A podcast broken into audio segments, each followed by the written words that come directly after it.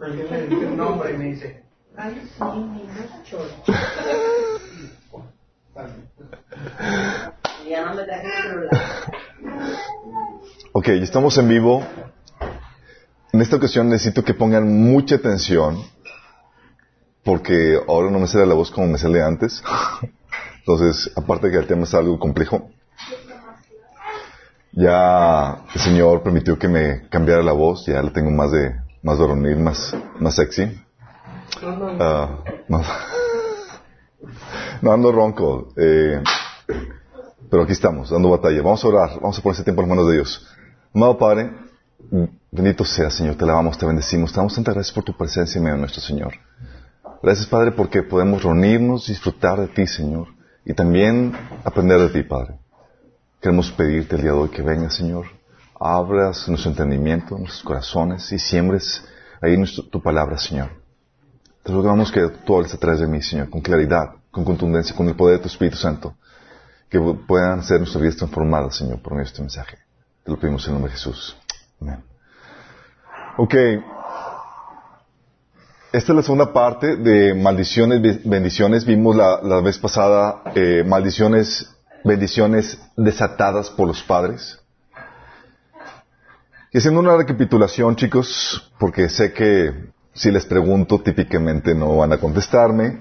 ah, platicamos, vimos el tremendo impacto que, que tiene, que podemos tener sobre nuestra descendencia. ¿Se, vi- vi- ¿se acuerdan los ejemplos? Hasta tan, tan impresionante. O sea, podemos heredar maldiciones por decisiones que tomamos de solteros, aún antes de que nuestros hijos nazcan. Imagínate.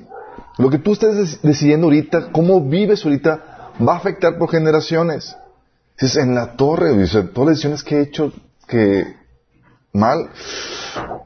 Y vimos que tu destino está marcado por lo que ha hecho tu ascendencia.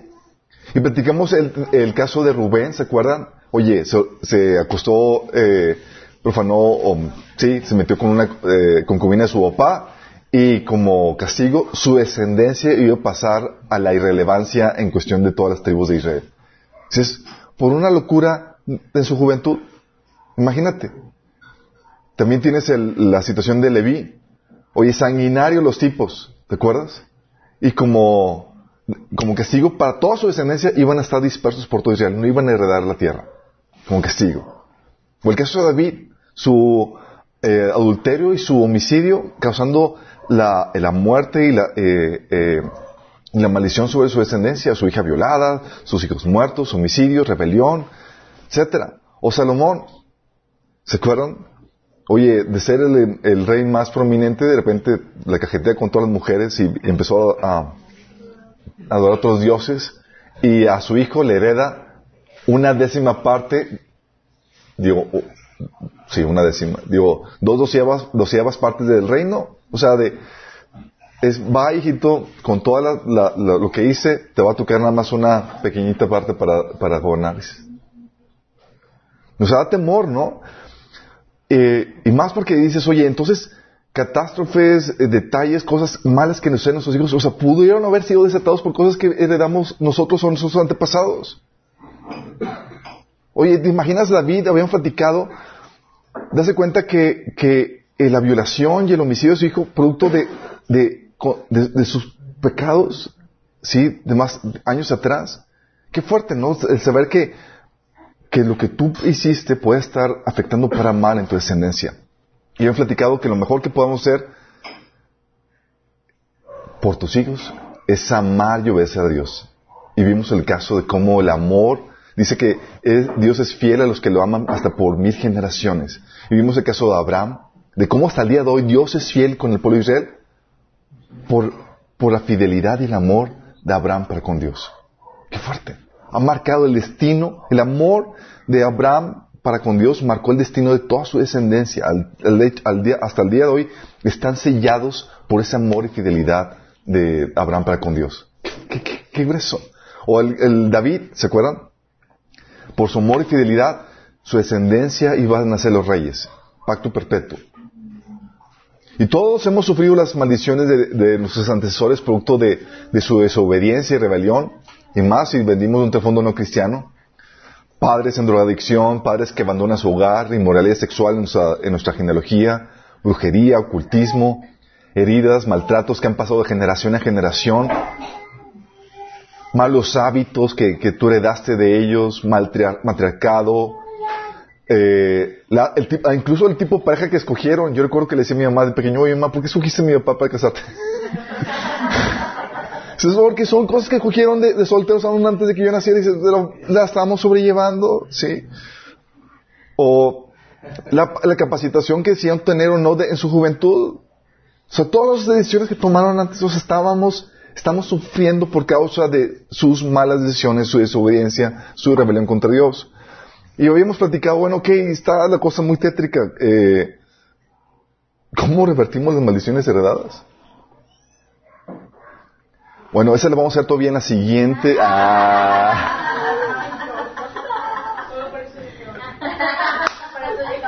No, hoy, hoy lo vamos a ver. Hoy vamos a ver cómo se reverten las maldiciones heredadas. Y algo que vamos a entender es que con Cristo es posible. En Cristo se quita la base legal que ocasiona la maldición en nuestras vidas. Eh, pero, ¿cómo se hace esto? Con Cristo lo que hace es que le quita el aguijón al veneno. Digo, le quita el veneno al aguijón. Ya no te hace daño. ¿Sí?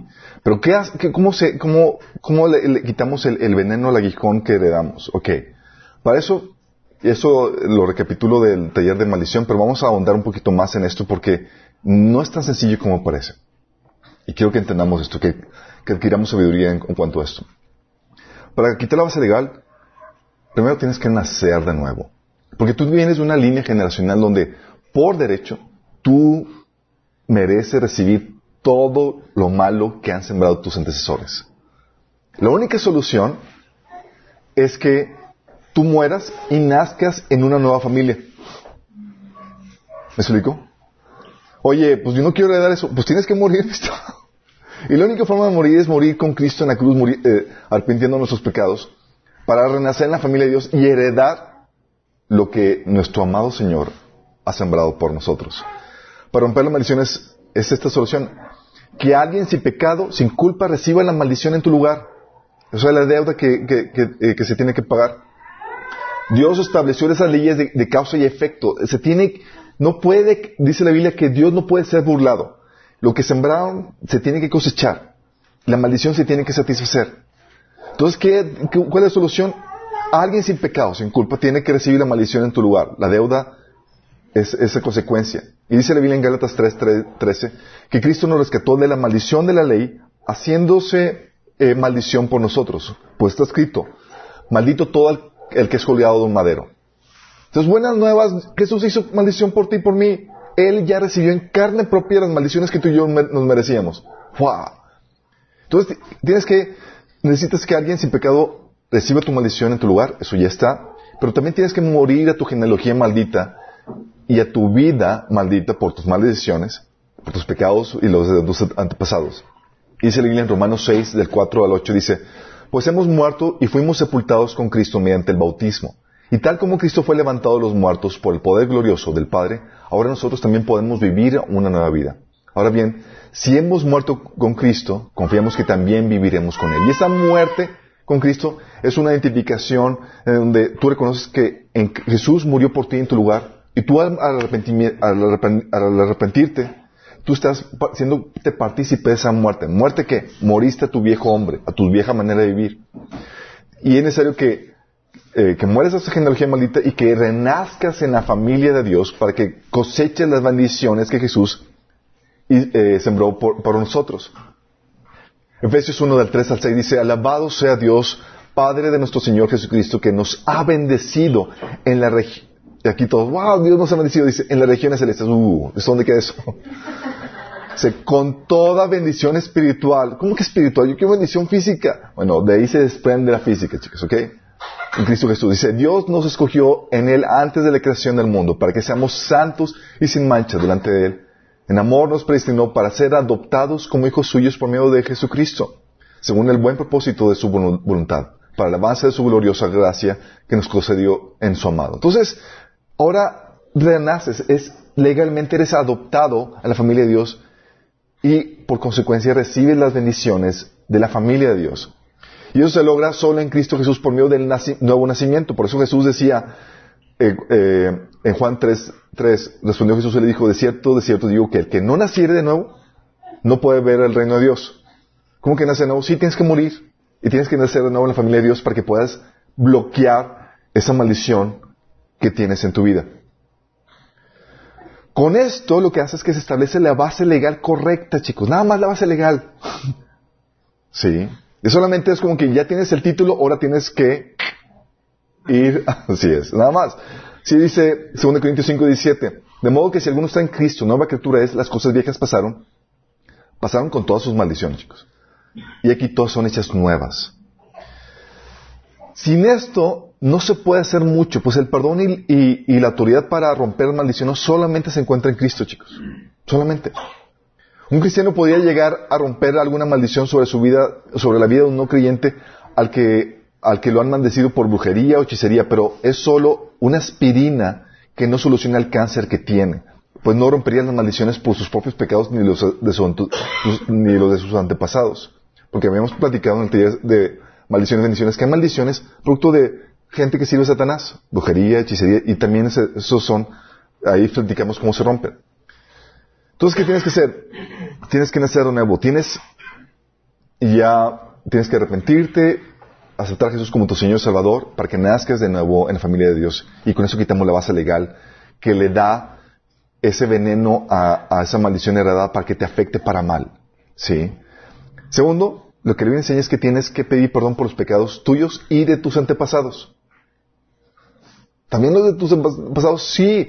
Eso, acuérdate que habían platicado la pasada que Dios no solamente te ve a ti, te ve como un linaje, como parte de un, equipo. Y o tú haces ganar a todo el equipo o lo haces perder.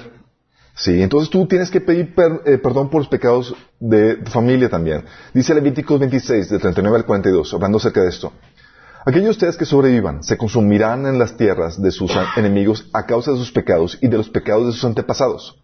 Fíjate como hablando de la, maldición, ¿sí? Sin embargo, al fin mi pueblo confesará sus pecados y los pecados de sus antepasados por traicionarme y por ser hostil hacia mí. ¿Qué confesaban? Sus pecados y los de sus antepasados. Entonces es bíblico, sí es bíblico, no son fumadas, chicos. Tú vas y reconoces que, porque lo que haces, lo que pasa cuando reconoces eso es que estás reconociendo que esas malas prácticas que estás confesando tus antepasados son los que te metieron en esta problemática que estás viviendo. Y con eso estás dando un cortón, una, también estás quitando base legal espiritual para que el enemigo, por esos pecados, tenga derecho sobre tu vida. ¿Sí? Dice Nehemías 9 del 1 al 2. El 31 de octubre el pueblo volvió a reunirse en asamblea. Esta vez ayunaron y se vistieron de tela áspera y se echaron polvo sobre la cabeza. Los de la ascendencia israelita se separaron de todos los extranjeros para confesar sus propios pecados y los pecados de sus antepasados. Nemías confesando con todo el pueblo sus pecados y los pecados de sus antepasados. ¡Wow! Eso es lo que decía Nemías, sí, porque estaba, estaba basado en Levítico 26, lo que le habíamos leído. Daniel también hizo eso. Daniel 9:20 dice, yo seguí orando confesando mi pecado y el pecado de mi pueblo, rogándole al Señor mi Dios por Jerusalén, su monte santo. Porque a veces se nos olvida, chicos, que no somos solos. Y nuestro cristianismo a veces lo vemos muy individual, pero Dios no te ve individual. Vienes de un linaje, de una familia.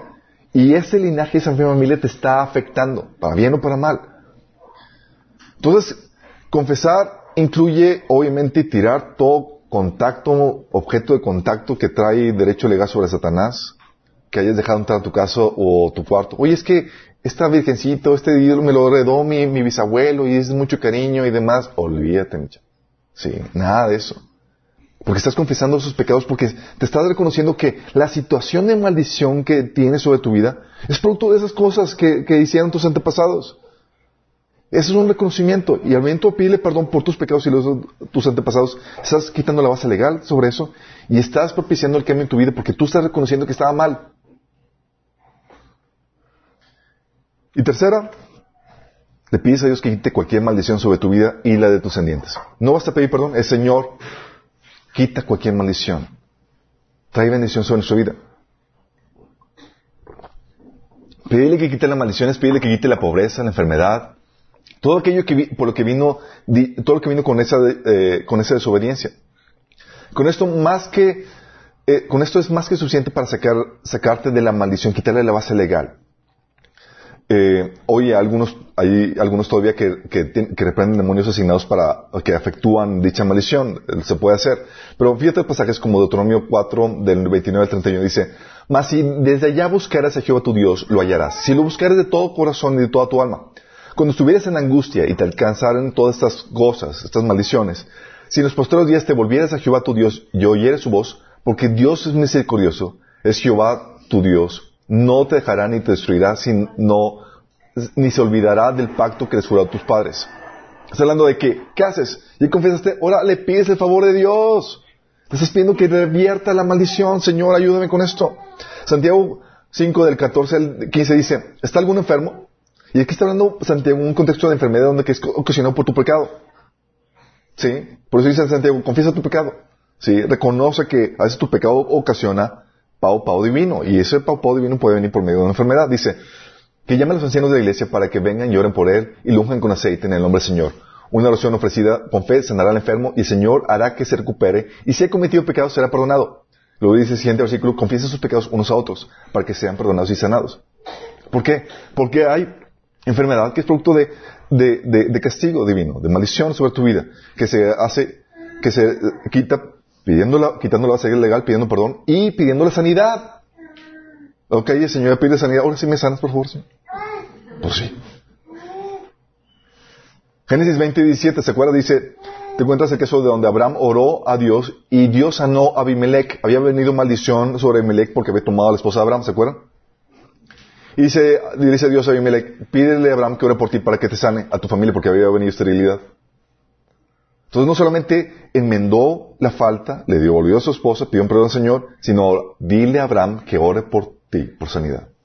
Dice, y Dios sanó a Abimelech, su esposa y sus siervas para que pudieran tener hijos, pues el Señor había hecho que todas las mujeres quedaran estériles debido al que pasó con Sara, la esposa de Abraham. Entonces no solamente quita la base legal pidiendo perdón, pide al Señor, Señor, ¿puedes traer la sanidad, por favor? ¿Puedes revertir ahora la maldición? Éxodo 8, 9 dice, tú fije la hora. ¿Te acuerdas cuando venían las maldiciones, eh, las plagas sobre, Egipto? ¿Qué es lo que tiene que hacer para que Dios para eh, Moisés para que eh, creo que tiene que ser a, este faraón para que le quitaran las plagas. ¿Se acuerdan? Tiene que decirle, Moisés, ¿puedes orar a Dios para que le quite? Entonces le dice Moisés, tú fije la hora. O sea, hasta se da de lujo. Tú dime, ¿cuándo quieres quieres? ¿Una hora más mañana? Dice, dime cuándo quieres que ore por ti. Por tus funcionarios y por tu gente. Entonces tú y tus casas se librarán de las ranas y, esta, y estas quedarán solo en el río Nilo. Y el faraón te decía, mañana. no tengo tanto prisa. Yo solo ves en, en el Éxodo 8, 8, 9 y también 8, 29 dice, en cuanto salga tu presencia, le respondimos es, oraré al Señor y mañana mismo la nube de moscas desaparecerá de ti y tus funcionarios y toda tu gente. Porque no basta pedir perdón. Pide al Señor que revierta, que traiga lo, contrario a la maldición. Si hay pobreza, que traiga, Señor, provisión. Hasta aquí, esto lo que es para quitar la base legal, quitarle eh, el veneno al aguijón que heredaste. Sí. Pero, aquí viene el pero. ¿Listos?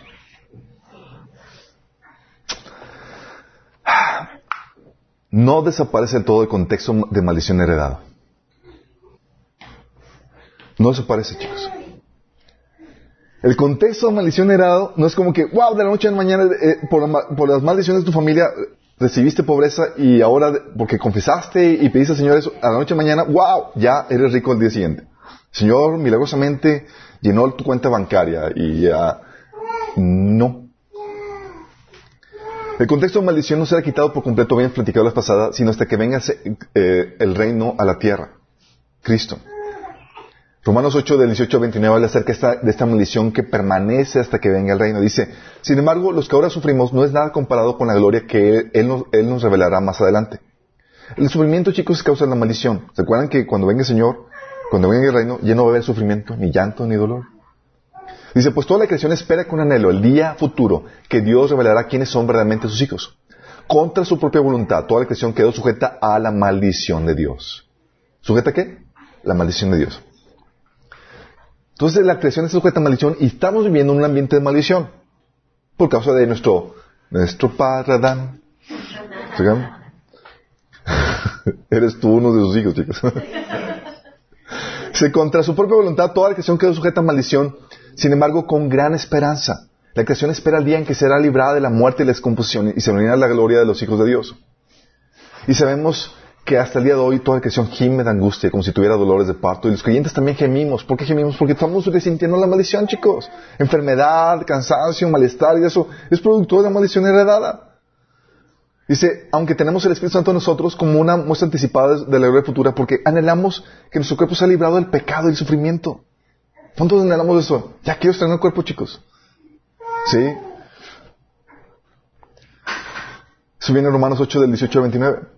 Entonces, todavía hoy seguimos sufriendo la enfermedad, la muerte, la naturaleza pecaminosa heredados por Adán, la maldición de Adán. Seguimos sufriendo de un mundo sujeto a muerte, descomposición por la maldición heredada de Adán. Seguimos, hay eh, catástrofes, seguimos sufriendo consecuencias de las malas decisiones de nuestros padres, quiebras económicas, heridas emocionales, desarmonía matrimonial, perturbación, etcétera. Todos aquí hemos, ¿sí han identificado las maldiciones heredadas, chicos, en sus vidas? Pero ahora, chicos, gracias a la bendición que tenemos en Cristo, todas esas cosas, ¿qué crees que pasan? Ahora en Cristo, ese contexto de maldición obra para bien. ¿Cómo te digo? Se le quitó el veneno al aguijón, pero el aguijón ahí está. Nada más que ahora de ese aguijón ya no sale veneno, sale miel.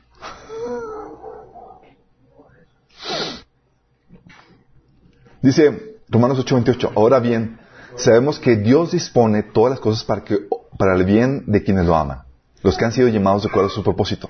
En ese contexto de maldición que venimos, Dios lo está utilizando para nuestro, para nuestro bien, de acuerdo a su propósito. Nota que los que aman al Señor son quienes? Los que obedecen sus mandatos. Juan 14:15 dice, si ustedes me aman, obedecerán mis mandatos. Lo que hace este contexto de bendición que el Señor nos da es que le cambia el significado al contexto de maldición que heredamos y nos da la, capacidad de parar, disminuir o incluso revertir dichos escenarios de maldiciones heredadas. Te repito, nos lleva a parar, disminuir o revertir. Dice Romanos 6, 20 al 21. Escucha. Cuando ustedes eran esclavos del pecado, estaban libres del dominio de la justicia. ¿Qué fruto cosechaban entonces? Cosas que ahora los avergüenzan y que conducen a la muerte. Fíjate, dice, entonces eras esclavo, eras esclavo del pecado y como consecuencia producían cosas que, que llevan a muerte, maldición. Pero ahora has sido librado del pecado y se han puesto al servicio de Dios cosechando la santidad que conduce a la vida eterna. Ahora Señor cambia el contexto y ahora para que busques un nuevo fruto. Por eso vas a encontrarte que el Señor en su sabiduría para, mitigar las causas del pecado, si hay enfermedad por causa del pecado, porque gracias a Dios que ha provisto médicos, chicos. Hay sanidad con oración. Dios ha dado inteligencia para revertir o para minorar los efectos. Como dice Santiago, hasta algún enfermo, vengan. No es como que, pues bueno, ni modo, estamos bajo maldición. No. ¿Sanarán siempre? No. Y sabemos que cuando no sana, Dios va a obrar esa sanidad para nuestro bien. Pero tenemos ese acceso a que pueda revertirse esa condición de maldición de enfermedad a sanidad. Oye, hay siniestros, bueno, hay mecanismos para contrarrestarlo. ¿Te acuerdas el caso de, de, eh, de Esther cuando eh, en el reinado donde estaba ella habían mandado eh, aniquilar todos los judíos? Y estaba la orden, y la orden era revocable, no se podía quitar eso, era en tal fecha iban a, eh, todos estaban convocados a aniquilar a los judíos. Entonces, órale. No se puede quedar esto. ¿Y qué pasó? Se dio una orden, un mecanismo para, para contrarrestar ese, ese daño. Dice Esther 8:11. El decreto del rey les daba autoridad a los judíos de todas las ciudades para unirse y defender su vida. Se les permitía matar, masacrar y aniquilar a cualquiera, de cualquier nacionalidad o provincia que los atacara a ellos o a sus esposas o hijos. También podían apoderarse de los bienes de sus enemigos. O sea, no se podía revocar la maldición, pero estaba la contraparte para, para contrarrestarla. Y Dios ha provisto mecanismos, chicos, con medio, en su gracia ha dado mecanismos como, oye, reservas económicas, seguros, mecanismos que son naturales, oye, son naturales, pero son parte de la gracia de Dios para poder contrastar las siniestros y las problemáticas que, que heredamos. Hay pobreza, también hay provisión. ¿Te acuerdas cuando en eh, mm, son de Tesalonicenses 3 del 11 al 12? Oye, gente padeciendo hambre, padeciendo hambre porque los criaron en un contexto donde no hacían nada los, los pequeños. ¿Sí? No hacían nada los pequeños y fueron criados para ser unos vagabundos así buenos para nada.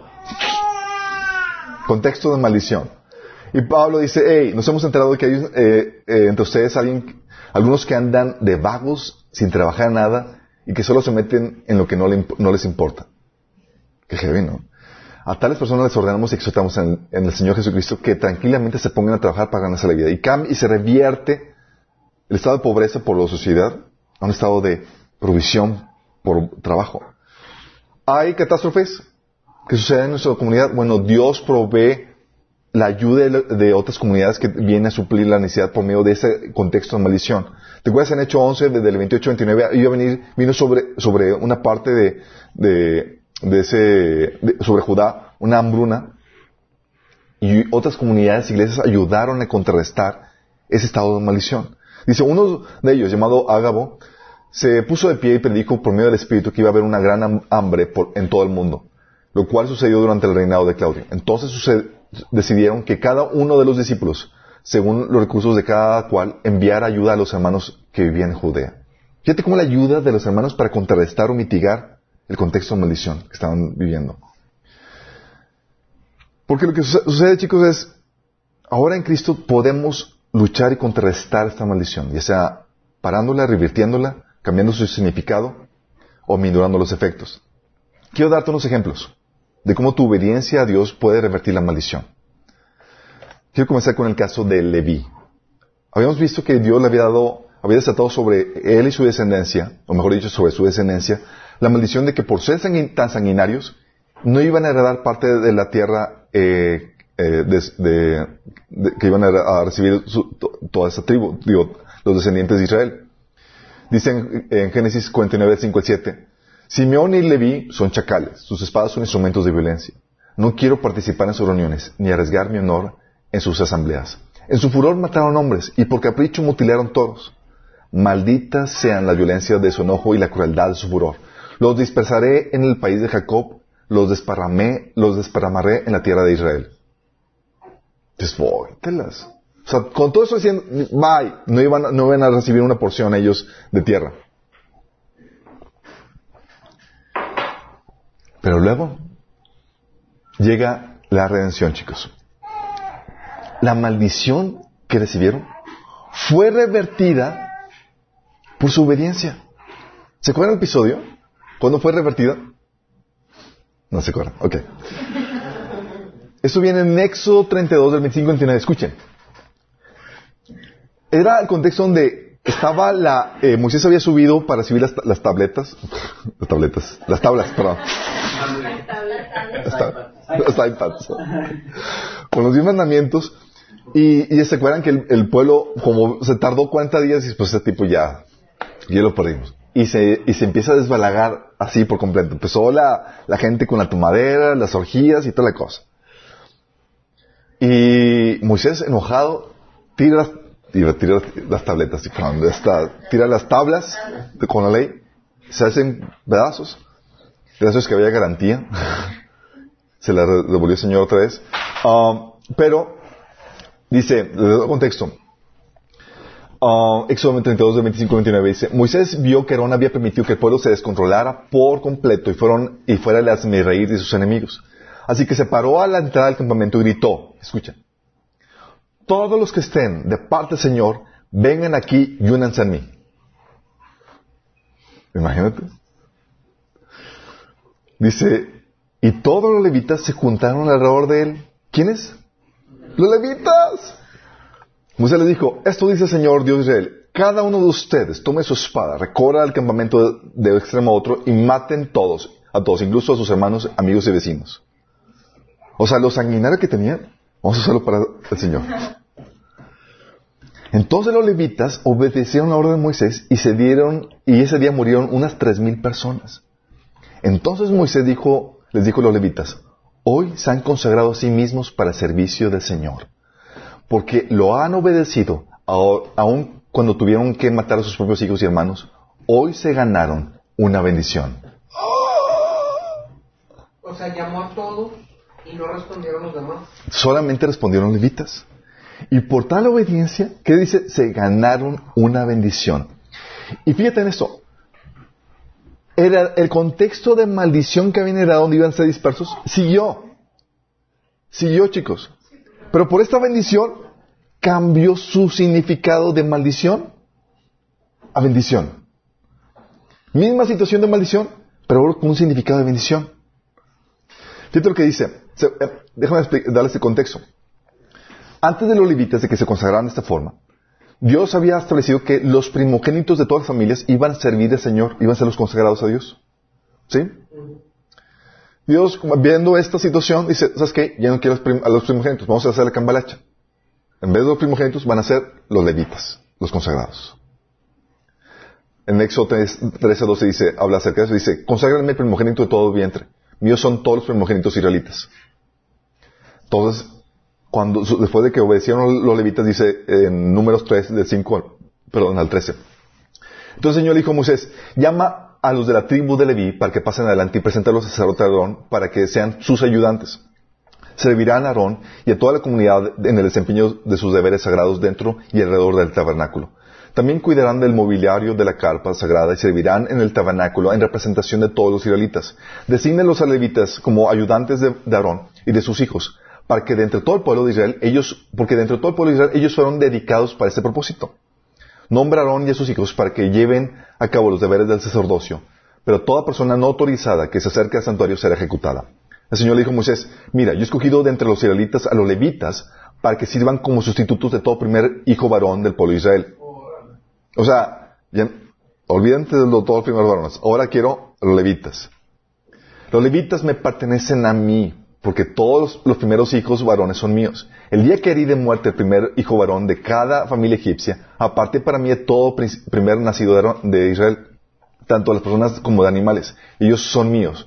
Yo soy el Señor. Entonces lo estaba haciendo el, cambio. En vez de los primogénitos, van a ser los levitas.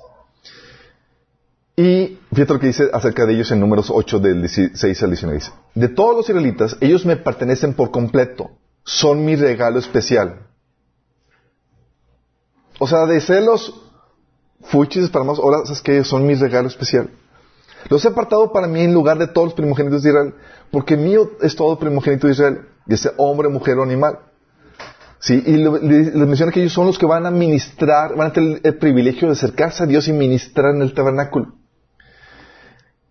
Y luego dice, números 18 de 20 a 24. El Señor le dijo a Aarón, ustedes son los sacerdotes, ustedes los sacerdotes no recibirán ninguna asignación de ninguna asignación de tierra ni porción de terreno entre todo el pueblo de Israel. Ahí tienes la maldición cumplida. No van a recibir ninguna tierra. ¿Por qué? Yo soy tu porción y asignación. Tómala. La maldición, ¿en qué se convirtió? En bendición, chicos. Si el contexto de maldición, o sea, le quitaron el veneno al aguijón.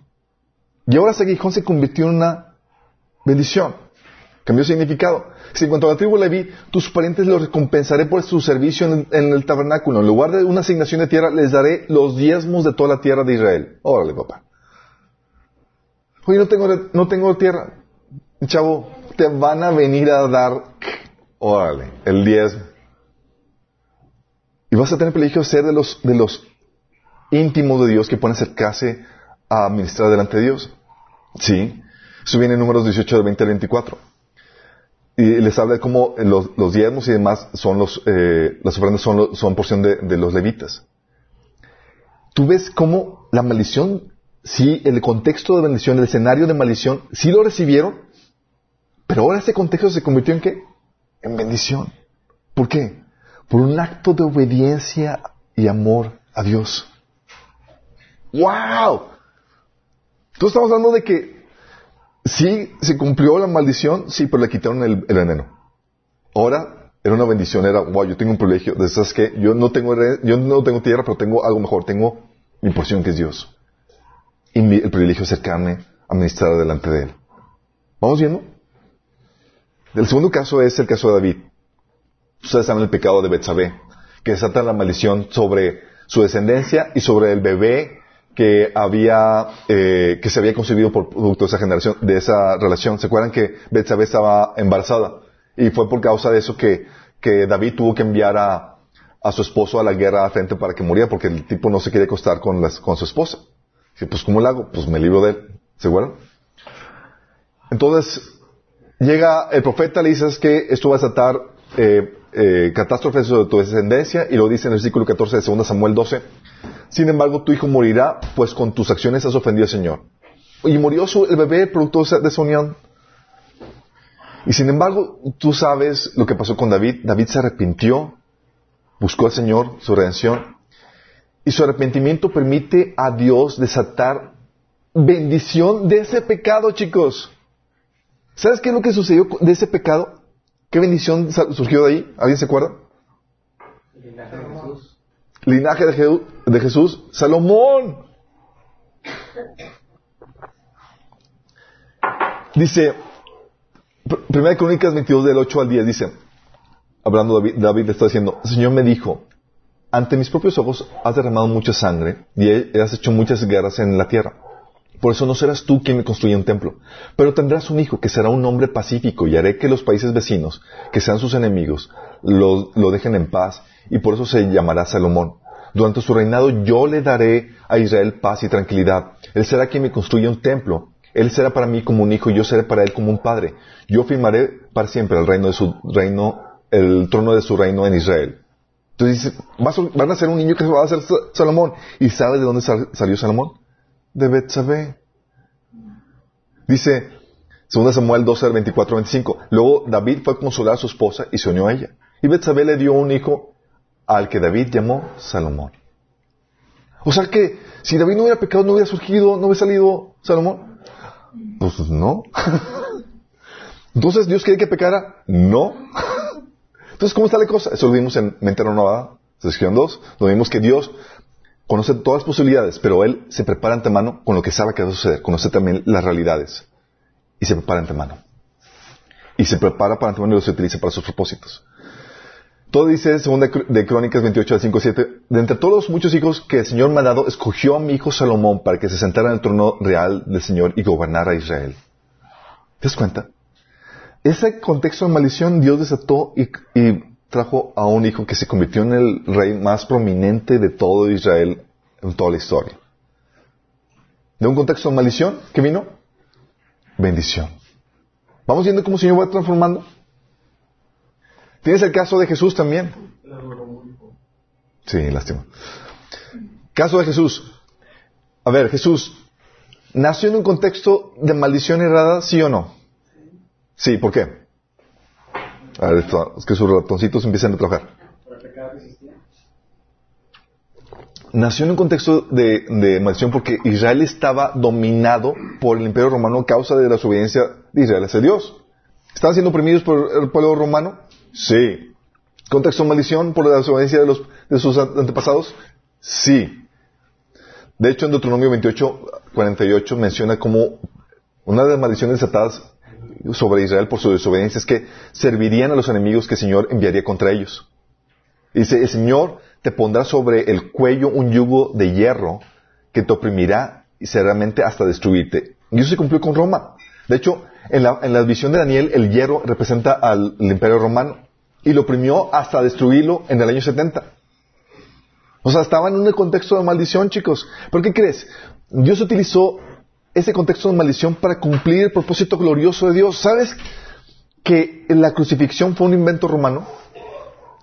¿Sabes eso? No fue inventado por los, por los, por los israelitas, chicos. Era sanguinario más y los romanos tuvieron la grandiosa idea de salir con ese método de, de, de, muerte. Fue en ese contexto de maldición que le permitió a Jesús cumplir su propósito consumando su obra con la muerte en la cruz. Fue eh, la forma de muerte que fue inventada por los israelitas y que fue profetizada por, en el Salmo 22, donde estaban, traspasaron sus manos y demás. Estaba predicho de antemano. Y en ese contexto maldición, Dios lo prohibió de antemano y dijo, es que es perfecto para que cumplas el propósito glorioso que tengo preparado para ti. Contexto de maldición, revirtiéndose para cumplirse en un, en un contexto de bendición donde iba a poder cumplir los gloriosos planes de Dios para su vida. ¿Vamos viendo? ¿Hay esperanza? ¿Naciste en un contexto de maldición? Dices, vio. Caso de Baruch. Si dices, oye, si alguien, si tú escogieras un periodo de la historia donde te gustaría nacer, ¿qué periodo de la historia sugerías? dices, no, este. El Salomón. El Salomón, obviamente, dices, oye, gloria, riqueza, opulencia, era lo mejor que podías haber escogido. ¿Sí? Bueno, a Baruch le tocó nacer en el peor momento de la historia de Israel. Sí, le tocó nacer en un momento de crisis espiritual, económica, donde iba a cosechar esa generación todos los juicios prometidos en el libro de Deuteronomio. Entonces el profeta, dice Jeremías 45 del 1 al 3, el profeta Jeremías le dio un mensaje a Baruch, hijo de Nerías, en el cuarto año del reinado de Joacim, hijo de Josías, después de que Baruch le escribió sobre todo, todo lo que Jeremías había dictado. Baruch era su, su escriba, chicos. Entonces imagínate, Tú eres el asistente del, profeta y tú estás escuchando todas las maldiciones que Dios va a desatar sobre esa generación. Dices, en la torre. ¿Sí? Dan ganas de, párale, Jeremías, párale. ¿No? Le dijo, Baruch, eso te dice el Señor, Dios de Israel. Tú has dicho, estoy repleto de dificultades. No he sufrido ya lo suficiente a maldiciones tras maldiciones que estoy aquí apuntando y todavía van a venir más. ¿Qué pasó? Y ahora, Señor, ha añadido más, porque, ¿te acuerdan cuando volvió a escribir el libro?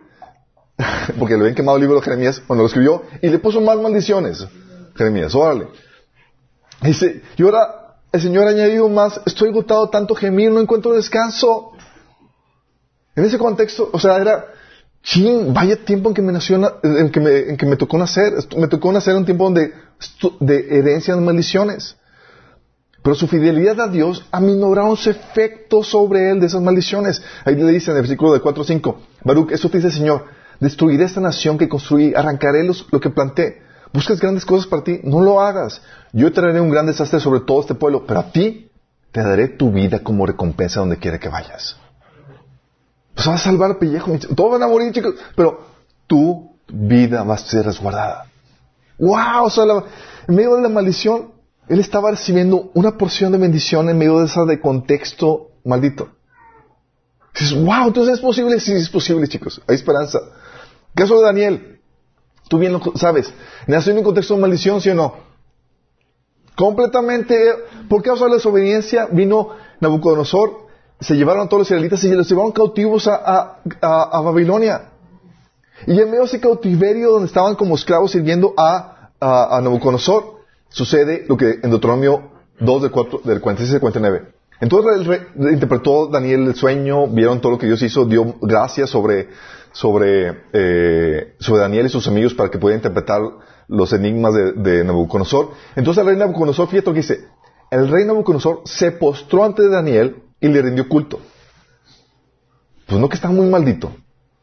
Fíjate, en ese contexto de maldición, ¿qué? ¿Estaba qué? Recibiendo bendición.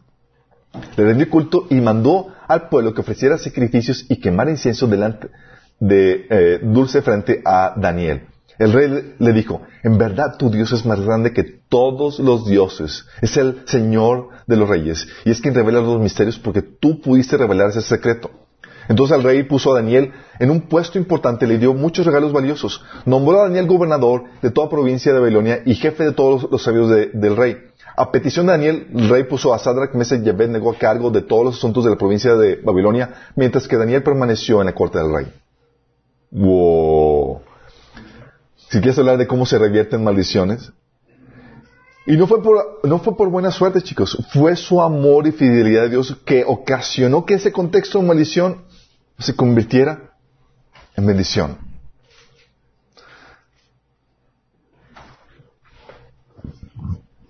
Suena muy bonito, ¿verdad? Ahora aquí viene la parte difícil. El contexto de maldición heredado, chicos, es más difícil y complejo transformar en uno de bendición. Es difícil. tú recibiste un contexto de maldición, o que transformarlo en una bendición, no es tan sencillo. Y te lo tengo que advertir. Hablando de cualquier contexto, pueblos, naciones, México, tu familia, tu, tu eh, tú como individuo, tú heredaste un contexto de maldición y quieres revertirlo en una bendición, es difícil y es complejo. Es arduo trabajo. Pero está lleno de gloria. Y para eso quiero explicarte o quiero que vayamos al caso de Nehemías. Caso de Nehemías. Nehemías vivió en una situación donde su contexto heredado, donde nació, era un contexto de maldición. Habían sido deportados y, Jerusalén estaba en ruinas, estaba mal la situación. De hecho, viene Nehemías 1 de 2 al 3, 7. Ananí, uno de mis hermanos, vino a visitarme con algunos hombres que acababan de llegar de Judá. Le pregunté por los judíos que habían regresado del cautiverio y sobre la situación de Jerusalén. Me dijeron, las cosas no andan bien. Los que regresaron a la provincia de Judá tienen grandes dificultades y viven en desgracia. La muralla de Jerusalén fue derribada y las puertas fueron consumidas por fuego. ¿Ves contexto de bendición? Dices, están sufriendo las consecuencias de la maldición heredada. ¿Vamos? O sea, mal plan. Y dice ahí en los siguientes versículos que Nehemías estaba tan impactado por la noticia que se puso a llorar por la- la situación de maldición heredada. ¿Te ha tocado llorar por la situación de maldición que tú has heredado o tu familia? O dices, oh.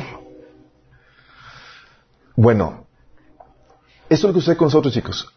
Llegas a Cristo y tienes ese contexto de maldición heredada. Tu vida y demás, das cuenta que las murallas de Jerusalén derribadas, las puertas consumidas, grandes dificultades y desgracias. Dices, chale. ¿Ya se identificaron? Bueno.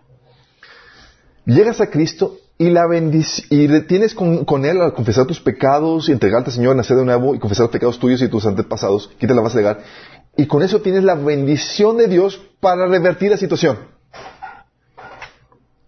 Tienes la bendición, ya tienes el apoyo de Dios. Y dices, ok, hijo, tienes mi apoyo. Nehemías 1 del 2 al, al 8. Dice, si su, y habló con el rey. Dice, si su majestad le parece bien, le ruego que envíe cartas a los gobernadores del oeste del río, del río para que me den vía libre y yo pueda llegar a Judá. Y por favor, ordene a sus guardabosques, a Saf, que me dé madera para reparar las puertas de la ciudad, del templo, la muralla de la ciudad y la casa donde he de vivir. El rey accedió a mi petición. Fíjate, o sea, eh, medio conchudo del tipo. Era un copero nada más. Dice, señor, pues mándame cartas, mándame autoridad, mande, proveeme madera y, y todo. Órale. O sea, ¿cómo te atreves a pedir todo eso? Y fíjate lo que dice. El rey concedió mi petición porque Dios estaba actuando a mi favor. Cuando ves eso, está diciendo que contaba con la bendición de Dios. ¿Vamos? Si no tienes contexto heredado de maldición, este eres tú. Llegas a Cristo, confiesas tus pecados, los eh, pecados de tus pasados, ahora tienes a Dios a tu favor. ¿Va? También en el capítulo 2 del 17 al 18, 20 dice, cuando eh, le habla al pueblo, dice, ustedes son testigos de nuestra desgracia, Jerusalén está en ruinas y sus puertas han sido consumidas por el fuego. Vamos, anímense, reconstruyamos la muralla de Jerusalén para que ya nadie se burle de nosotros. Entonces les conté cómo la bondadosa mano de Dios había estado conmigo y les relaté lo que el rey me había dicho. Fíjate cómo estaba diciendo, Dios está a favor de nosotros. Dice, al oír todo esto, exclamaron, manos a la obra, y unieron la acción a la palabra. Cuando lo supieron, Zambalab, el eronita, Tobías, el oficial amonita, y Huesén, el árabe, se burlaron de nosotros y nos preguntaban de manera expectiva, ¿pero qué? ¿Qué están haciendo? ¿Acaso pretenden rebelarse contra el rey? Yo les contesté, el Dios del cielo nos concederá salir adelante. Nosotros, sus siervos, vamos a comenzar la reconstrucción. Ustedes no tienen parte ni suerte en este asunto, ni raigambre en, Jerusalén. O diciendo, Dios está con nosotros, chicos, órale. Sabían que la bendición de Dios está con, con- ellos. ¿Y qué crees? Así sucede con nosotros. Estás en Cristo, ahora la bendición de Dios está sobre ti. ¿Para qué? Para revertir el contexto de maldición en uno de bendición. Para empezar a edificar las murallas y reconstruirse o, de- o- o quitar ese contexto de maldición. Y es aquí donde requieres esa bendición de Dios porque te vas a enfrentar dificultades. Revertir el contexto de maldición en uno de bendición, chicos, no es sencillo. Nehemías, aunque contaba con la bendición de Dios, enfrentó peligros, desánimo, intimidación, injusticias, etc. Fíjate, peligros. Nehemías 4, 7, 9. Pero cuando Zambalado y Tobías y los árabes, los amonitas y los asdodeos se enteraron de que avanzaban la reconstrucción de la muralla, de que ya estábamos cerrando las brechas, se enojaron muchísimo y acordaron atacar a Jerusalén y provocar disturbios en ella. Oramos entonces a nuestro Dios y decidimos montar guardia día y noche para defendernos de ellos. Peligro, chicos. Pues, oye, pero pues tiene la bendición de Dios. Sí, pero no te va para ayudar. Va a estar la bendición de Dios. muchas veces confundimos la bendición de Dios con ausencia de problemas, chicos. Y no es así. Es, tiene la bendición de Dios para afrontar las problemáticas que van a llegar. ¿Es, ¿Es un, un contexto de maldición? Ok, ni modo. Sí, a maldición que heredaste, pero ahora tienes a Dios de tu parte para revertir eso. Va a haber luchas que vas a enfrentar. Va a haber peligros. Va a haber desánimo que vas a tener que vencer. Nehemías 4.10. Entonces el pueblo de Judá comenzó a quejarse. Los trabajadores se están cansando, los escombros quedan, que quedan para secar son demasiados. Jamás podremos construir la muralla por nuestra cuenta. Señor, ¿qué hacemos? ¿Se nos estamos explicando? Intimidación incluso estaba experimentando Nehemías, Nehemías 4 del 12 al 14. Algunos de los judíos que vivían cerca de ellos venían constantemente y nos advertían, los van a atacar por todos lados. Así que los puse a la gente por familias con sus espadas, arcos y lanzas detrás de las murallas en los lugares más vulnerables y eh, desguarnecidos. Luego de, examinar la situación me levanté y dije los, a los nobles y gobernantes y al resto del pueblo, no les tengan miedo, acuérdense del Señor que es grande y temible y peleen por sus hermanos, por sus hijas e hijos por sus esposas y sus hogares. O sea, tenía, estaba la moral así, ¡ah! con la intimidación es levantar la moral. Tú piensas, oye, porque tiene la bendición de Dios, pues se van a evitar ese tipo de cosas. No, mi chavo, tienes un texto de maldición y va a requerir mucha lucha, mucha valentía de tu parte revertir eso. Incluso injusticias, o sea, llegaban con él, fíjate, de mías, estaba abrumado con todos los retos que tenía. O sea, él quería revertir la maldición en bendición y tenía que afrontar los peligros, la intimidación, el desánimo, luego las injusticias. Estaba así al borde este enemías. Dice, en esos días algunos hombres y sus esposas elevaron una protesta contra sus hermanos judíos. Decían, nuestras familias son tan numerosas que necesitamos comida para sobrevivir. Otros decían, hemos hipotecado nuestros campos, viñedos y casas para conseguir comida durante, el, hambre. Otros me decían, para poder pagar los impuestos tuvimos que pedir dinero prestado dando nuestros campos y viñedos como garantía. Pertenecemos a la misma familia de los que son ricos y nuestros hijos son iguales que los de ellos. Sin embargo, tenemos que vender a nuestros hijos como esclavos solo para conseguir lo necesario para vivir. Ya hemos vendido a algunas de nuestras hijas y no hay nada que podamos hacer porque nuestros campos y viñedos están hipotecados a otros. Imagínate, llegan unos quejándose, otros con otra queja, otros con otra queja, tienes la muralla a la mitad, tienes intimidación, tienes peligros y dices, ah". digo, todo la lucha para revertir la maldición en bendición. Porque revertir la maldición en bendición, chicos, es para valientes. Es para valientes. Sí. Logró vencer todos los obstáculos. Logró terminar la muralla.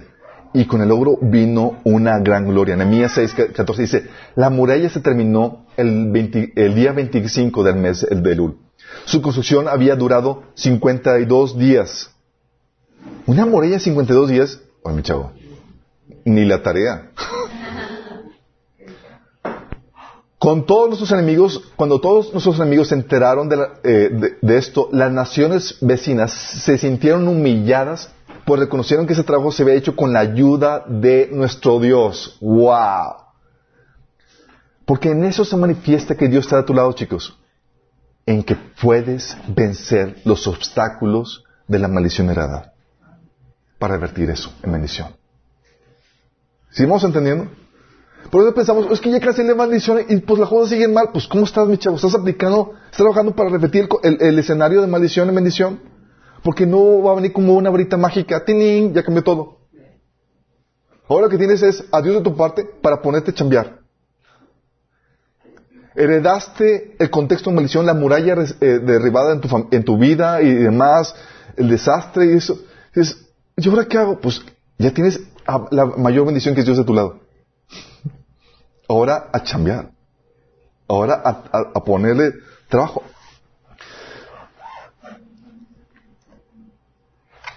Nuestro, nuestro proceso en Cristo para revertir las maldiciones heredadas tiene un costo, chicos. Tiene un costo. Dices, oye, y a veces lo hemos simplificado tanto. Ya hemos enseñado tan mal el Evangelio. Decimos, oye, ven, haces una oración y ya vas a tener todo, va a ser todo, sí, maravilloso. Y hay gente así como que Dios permite que en primer amor creas que todo está maravilloso. Recuerdo, eh, Charlie nos platicaba cuando recién se convirtió que él estaba así en su primer amor y todo estaba fluyendo de maravilla. Y si es, pasa con típicamente todos nosotros. Eh, nos entregamos a Cristo y es como, wow, todo maravilla. Es prepárate, mi chavo. Sí. Porque se avecina ahora sí la talacha. Dios te permite que te arrayes ese periodo para que te arraiges, pero llega el tiempo donde tienes que hacer el trabajo de Nehemías. Revertir la maldición. Porque la libertad que Jesús nos ofrece de esa maldición está condicionada, chicos. ¿Condicionada a qué? Fíjate lo que dice. Génesis 8, del 31 al 32.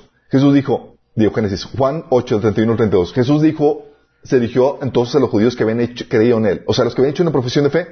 Jesús les dijo, si se, mantienen fieles a mis enseñanzas, serán realmente mis discípulos. Ok. Si se mantienen qué? Fieles a qué? A mis enseñanzas. Van a ser por consecuencia mis discípulos. Dice, entonces conocerán la verdad. Entonces, mantengo fieles a las enseñanzas para ser sus discípulos y entonces, por consecuencia, a conocer la verdad. Y la verdad los hará libres. O sea, la libertad viene como consecuencia de un proceso allá, o sea, tengo que mantenerme fiel a sus enseñanzas para ser su discípulo, para conocer la verdad, y entonces viene la libertad. ¿La libertad de qué? De todas esas maldiciones que heredaste, mi chavo. De ese contexto de maldición. Ay, no es tan difícil. Y es aquí donde en la iglesia, chicos, trabajamos juntamente contigo para ayudarte a revertir, para ayudarte a revertir ese, ese contexto de maldición, chicos. Trabajamos contigo para que, oye, ten tu devocional.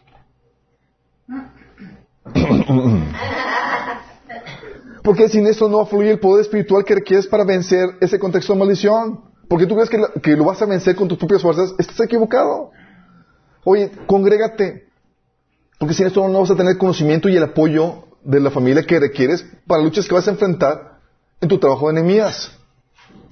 Oye, disipúlate. Porque tu falta de conocimiento te metió en problemas a ti y a tu familia. Y necesitas conocimiento sólido para salir de ellos. Oye, obedece. Estamos hablando de los cuatro hábitos del cristiano, chicos. obedece, pone en práctica lo que Dios te ha enseñado, porque por la desobediencia se están las maldiciones y tienes que revertir ese proceso. Ay, pues no era, pues no, no basta con que, Señor, que ore el pastor por mí para que me bendiga. No. No, no es tan sencillo. ¿Por qué? Porque para cambiar el escenario de maldición necesitas quitar las conductas y formas de pensar que desataron la maldición, chicos. Y Dios trabaja por medio de su espíritu y su iglesia en tu vida para poderte colocar en ese lugar de bendición. ¿Sí? Las cuatro disciplinas que mencionamos que todo cristiano debe tener. Hay, una predicación que hablamos de eso. Todo eso para, para empezar a trabajar contigo para desatar la bendición.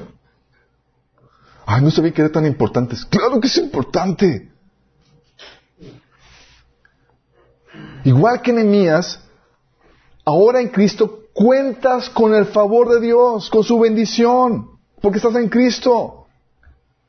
Pero ese favor de Dios no cambia todo automáticamente de la noche a la mañana, sino es un favor de Dios para comenzar la obra de reconstrucción.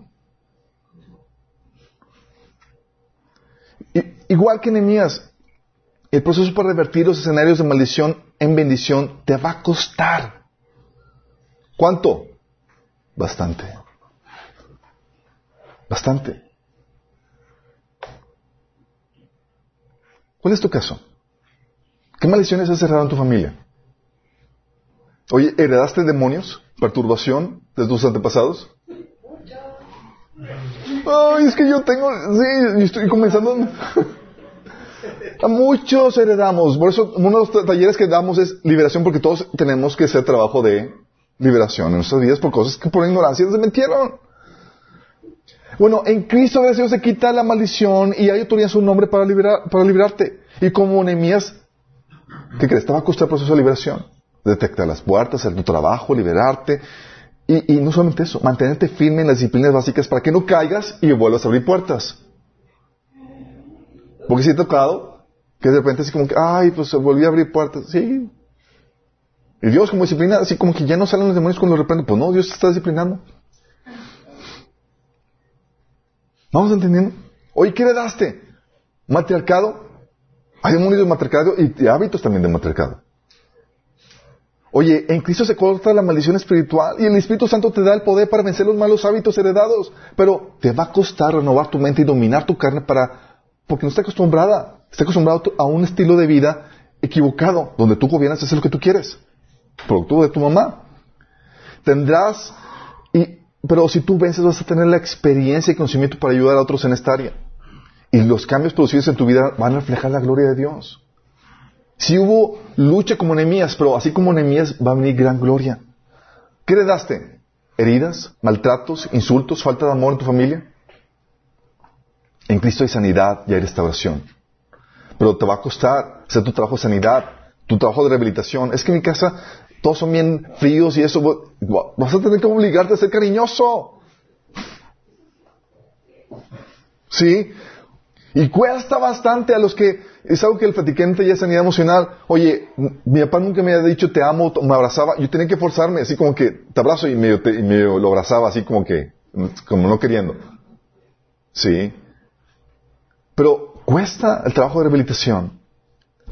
¿Qué heredaste? ¿Una mala educación? O sea, te malcriaron, no te disciplinaron y estás viviendo las consecuencias de esa, de esa, de esa mala crianza en tu vida. Bueno, Cristo te enseña una mejor manera de hacer las cosas, te da una nueva mentalidad y te da dirección en cuanto a cómo sea tu vida. Pero te va a costar cambiar los viejos patrones y adquirir los nuevos. ¿A quién le ha costado cambiar sus viejos patrones? ¡Cuestan! Vencer la carne y demás. sí. Cuestan. Oye, ¿qué heredaste? Inmoralidad sexual. Demonios de inmoralidad sexual, de inmoralidad sexual o hábitos. ¿Sí? Hay papás que dicen, no, pues mi papá fue el que me llevó a tener mi primera experiencia sexual y toda la cosa. Y yo, ah, su mecha. ¿Sí? Bueno, Cristo te ofrece libertad de ese pecado, pero te va a costar, oye, aplicarlo de liberación, ejercicio de dominio propio, ayuno, oración. Damos un taller donde explicamos todo lo que cuesta vencer el pecado sexual. Cuesta, chicos. Pero hay solución en Cristo, hay solución, pero cuesta. Oye, ¿qué le daste? ¿Adicciones? En Cristo hay libertad. Pero va, esa, esa libertad no va a venir sin lucha. Pues no que era más fácil, olvídate, fin chavo, olvídate, si te lo dijeron así, olvídate. No es fácil. Viene con lucha, pero esa lucha viene acompañada de gloria. ¿Qué heredaste? ¿Un contexto con mala esposa mal esposo? Gracias tienes a Dios de tu parte y su favor está sobre ti. Pero tendrás que trabajar más, vas a tener que vivir una vida más desgastada seguramente por la situación familiar que heredaste. Sí. Hay gente que heredó un contexto de donde faltó un padre, una madre. Dios va a suplir esa, esa función, pero vas a tener que entregarte una relación con Dios donde Él sea el que sea el, el que suple tu necesidad emocional. ¿Sí? ¿Quedaste un contexto de pobreza? Bueno, Dios lo prohibió en tu mano y lo va a utilizar para cumplir tu propósito.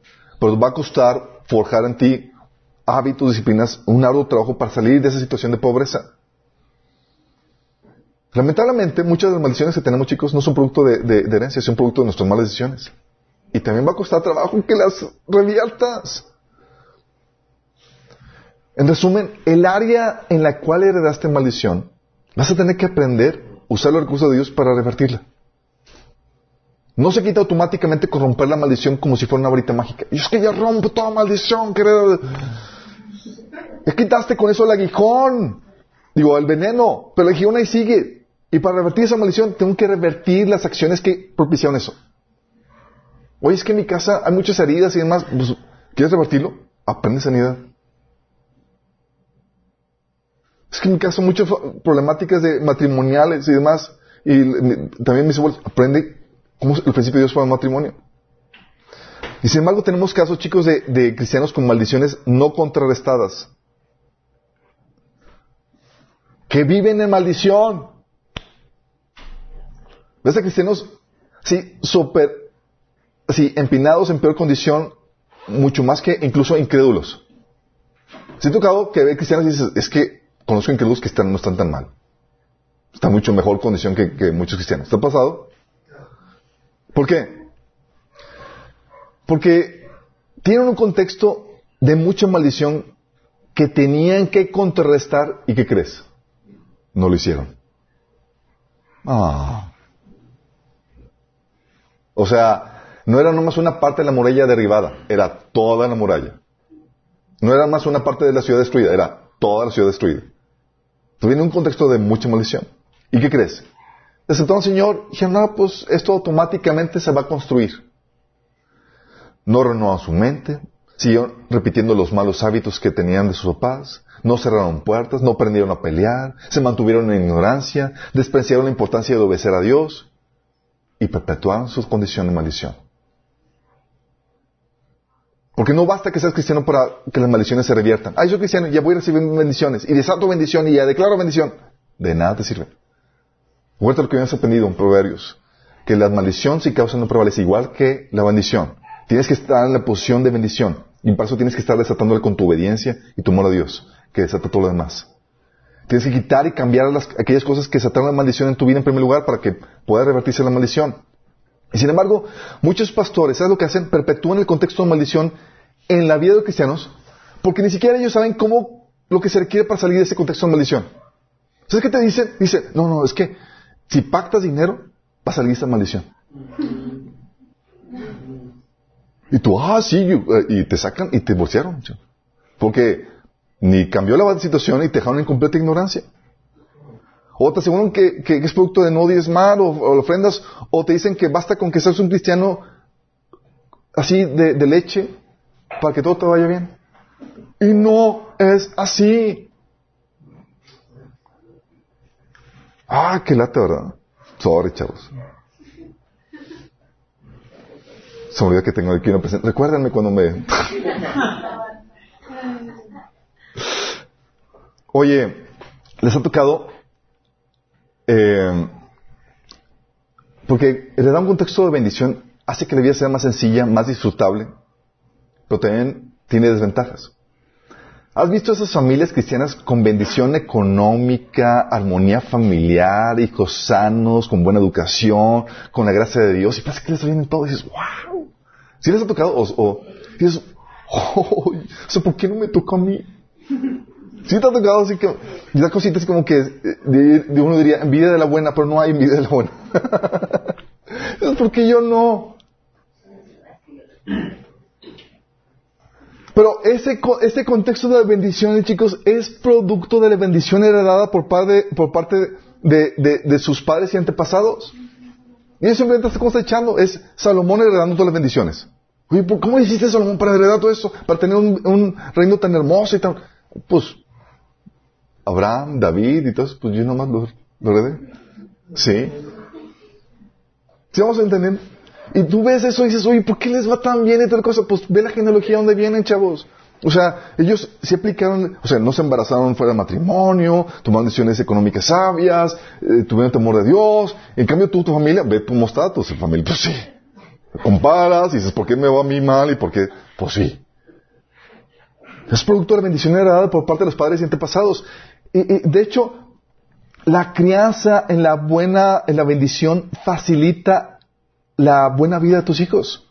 ¿Por qué? Porque una crianza en una familia bendita, o sea, con eso en la crianza le estás inculcando conocimiento, buenos hábitos, ejemplo que tú le estás dando con tu vida, herencia espiritual, sin maldición y demás. Y pues los crías así, pues tienen ya una superventaja tus hijos. Superventaja. Dice la Biblia, Proverbio 22.6, dirige a tus hijos por el camino correcto, y cuando sean mayores no lo abandonarán. O sea, pues ya, tuvieron el hábito, no tuvieron que apenas ya adultos forjarse, que ching, tengo que adquirir hábitos que no me forjaron de niño y que me está costando mucho trabajo forjar.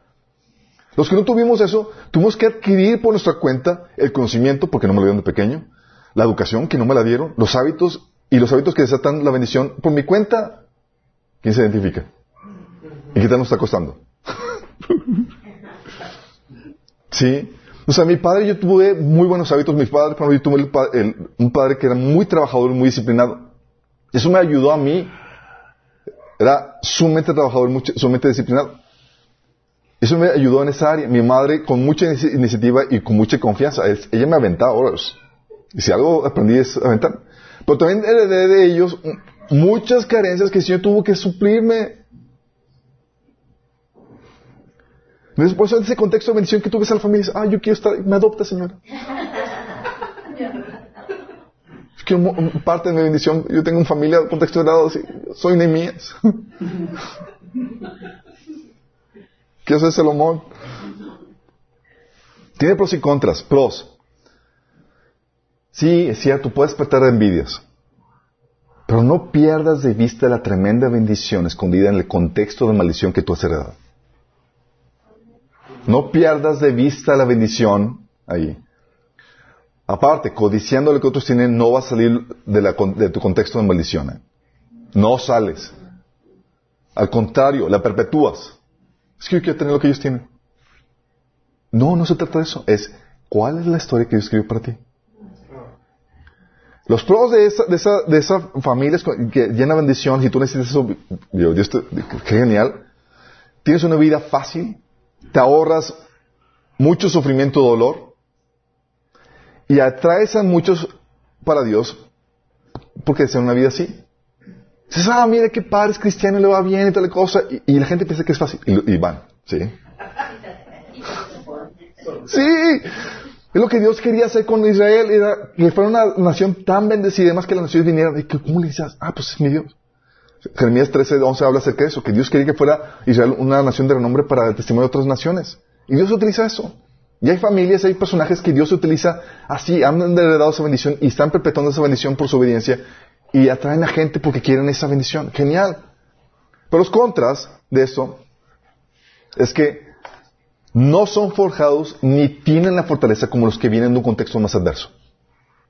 Ellos no saben lo que implica lidiar con dificultades, sufrimientos, y no saben cómo lidiar con eso. ¿Sí? Ellos vienen en un contexto de bendición. Los que venimos de un contexto de maldiciones, sabemos lo que cuesta. Y sabemos lo que, o sea, nos forjó. Sí. No, y también no pueden ver la gloria de Dios en el mismo nivel. ¿Por qué? Porque tú vienes de menos 20, Michelle. y cuando Dios te llevó a 100 es wow, o sea, se, nota más. Sí. O sea, puedes ver, o sea, es que viene una familia de alcoholismo, de, destrucción, de, de, inmoralidad sexual, de ocultismo, brujería y demás, y Dios te sana y te veo hacer una persona y dices, wow, tienes el megatestimonio. ¿Sí me explico? O sea, pueden ver, la, puedes ver la gloria de Dios en otro nivel. Mi esposa me decía, es que yo vengo de una familia cristiana y, pues mi testimonio es, pues que, pues, es lo que decía de joven, sí. Hoy día tiene más testimonios que compartir. ¿Sí? Pero aparte de eso, recibes más gloria porque el precio que pagas es mayor. Tú recibiste un texto así difícil como el de Nehemías y es, le entraste duros fracasos, recibes más gloria. Y te conviertes en una fuente de inspiración para muchos otros. Te conviertes, ya tu historia Ahora como tienes a Dios, tienes a Dios de tu lado para vencer eso y convertirle, revertirle. Luego la gente me dice, wow, veo tu contexto dices, ¿cómo te convertiste en la persona que eres ahora, siendo que vienes de un contexto de maldición tal así? Inspiras a otros. Y te quiero preguntar, ¿cómo lo haces? ¿Cómo lo hiciste? Ah, déjame explicarte. Qué genial eso, ¿no? Entonces, no pierdas de vista eso. Hay tremenda bendición en tu contexto de maldición. Te va, a, costar trancazos, dificultades, vencer un montón de cosas así como enemías, pero está lleno de gloria, lleno de inspiración de las personas. Y ahí se va a calar realmente el nivel de liderazgo que tienes. Porque es tal cual Nehemías, reconstruyendo. Y sin embargo, chicos, muchos hijos reciben ese contexto de bendición. ¿Y sabes qué pasa? la revierten en maldición para ellos y sus hijos. Porque cada generación, cada miembro, puedes aumentar la bendición, pararla o revertirla. ¡Qué heavy! muchos dan por sentado la bendición cuando costó sumisión al principio de Dios, chicos. Fíjate, David exhortó a su hijo en, Salomón, 1 Reyes 2, del 1 al 4. David ya estaba próximo a morir, así que le dio instrucciones a su hijo Salomón. Dice hoy, últimas palabras. Tienen que ser importantes, ¿verdad? David le dijo a Salomón, según el destino que a todos nos espera, pronto partiré de este mundo. Cobra ánimo y pórtate como hombre. No andes con mariconadas. Cumple los mandatos del Señor, tu Dios, sigue sus sendas y obedece sus decretos, mandamientos, leyes y preceptos, los cuales están escritos en la ley de Moisés. ¿Qué dice? Sigue los mandamientos, obedece al Señor. Dice, así prosperarás en todo lo que hagas por donde quiera que vayas. O sea, así vas a perpetuar la bendición que he trabajado arduamente por, para que recibas. Y el Señor cumplirá esta promesa que me hizo. Si tus descendientes cuidan su conducta y me son fieles con toda el alma y con todo el corazón, nunca faltará un sucesor tuyo en el trono de Israel. O sea, él trabajó para esta bendición, recibió esta bendición. dices, hijo, de ti depende que se perpetúe o que se sume.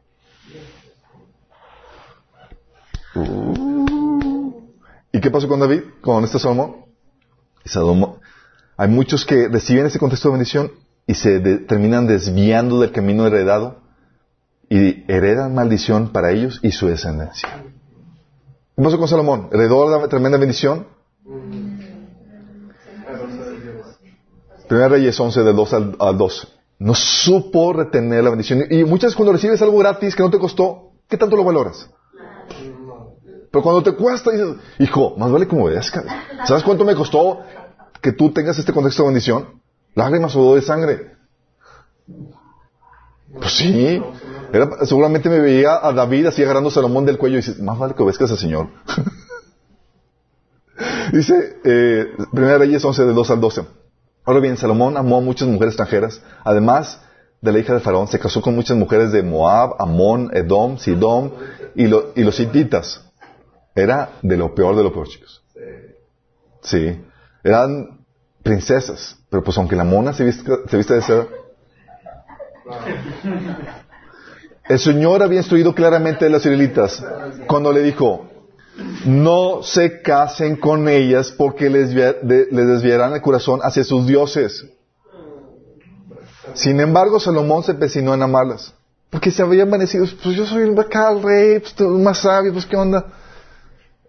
Y ¿te ha pasado que a veces subestimas las ordenanzas de Dios? Y dices, no, pues no le hago caso. Me dicen que haga esto, pero no creo que vayas. Y lo subestiman.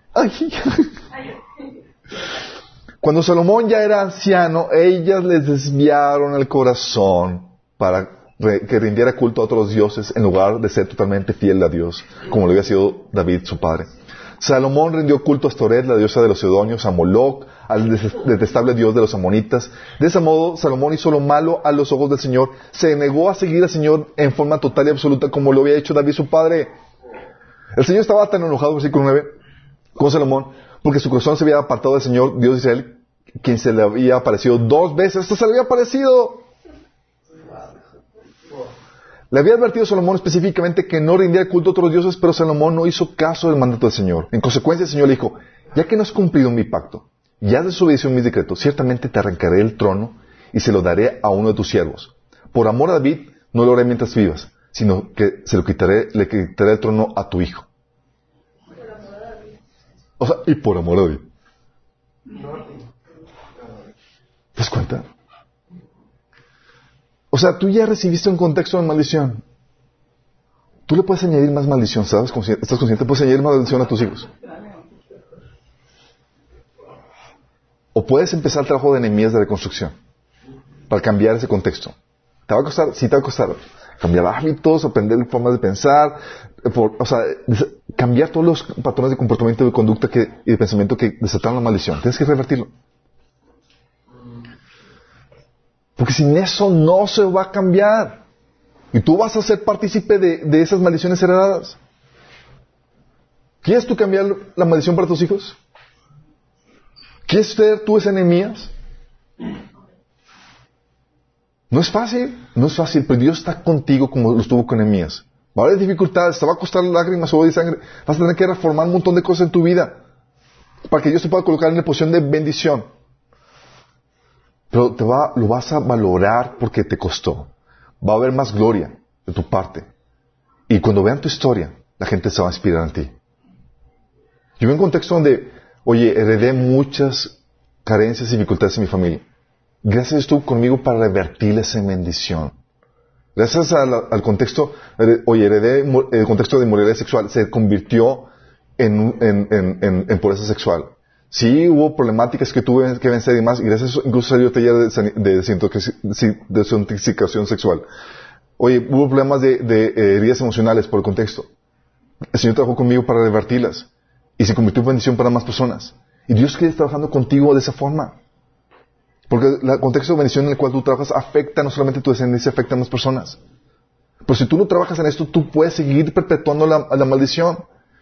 Y, qué, qué horror pensar, a mi hijo le fue mal porque no fui obediente. Porque no me enseñó.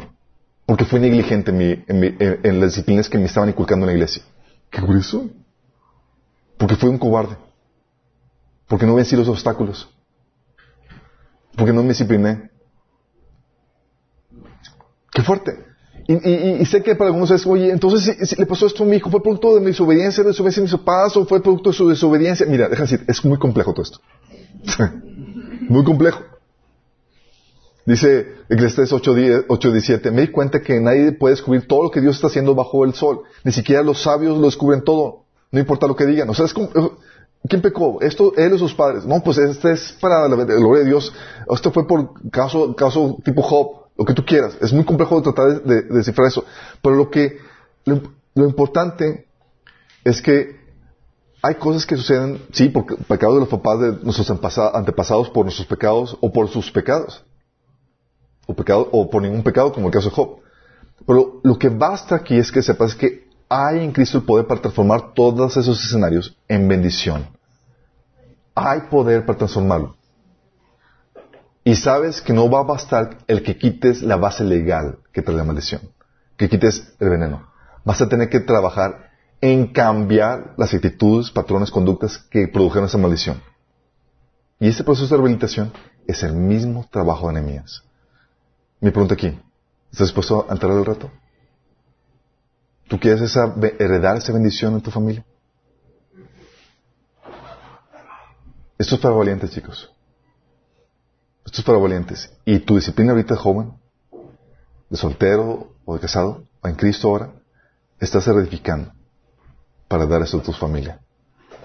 Mi oración es que podamos ser esos Nehemías que vencieron los obstáculos, las dificultades, para poder narrar grandes historias para Cristo y heredar a nuestros hijos una ciudad amurallada, una ciudad restablecida, un lugar de bendición.